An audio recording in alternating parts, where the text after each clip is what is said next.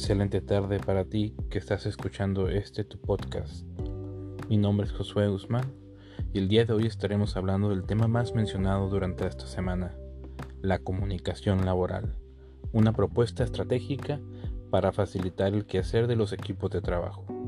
La comunicación ha sido una parte fundamental en las organizaciones, ya que permite compartir la información entre los grupos y en todos los niveles como resolver problemas o crear estrategias o tener lluvia de ideas que incrementen el desempeño laboral y la productividad, ya que no solo es la comunicación entre organización y empleado, sino es la confianza que se crea con ello, lo que hace que la persona se ponga la camiseta y esté comprometida directamente con la empresa, creando lazos con sus compañeros y refiriéndose a la empresa como equipo y no como empleado.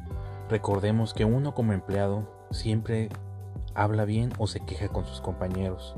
No me digas que no lo has hecho tú. De esta manera, la persona estará formando un vínculo y contagiando al grupo de buena vibra y trabajar en equipo cumpliendo las metas, ya que la comunicación es de lo más importante en las relaciones humanas. Y es que hay mucha diferencia de cuando surgen obstáculos y no prospera la comunicación debido a la falta de comunicación.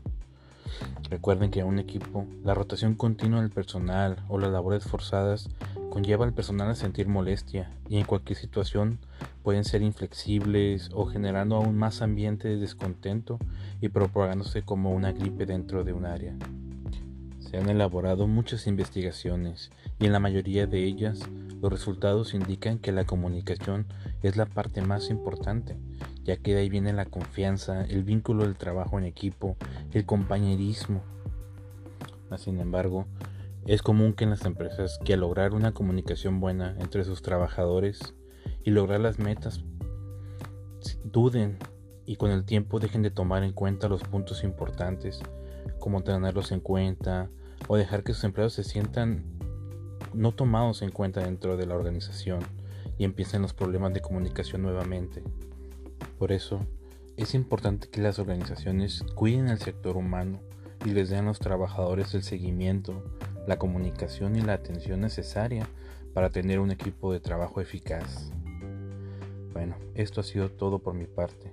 Les agradezco me hayan brindado un poco de su valioso tiempo. Que estén bien y con salud.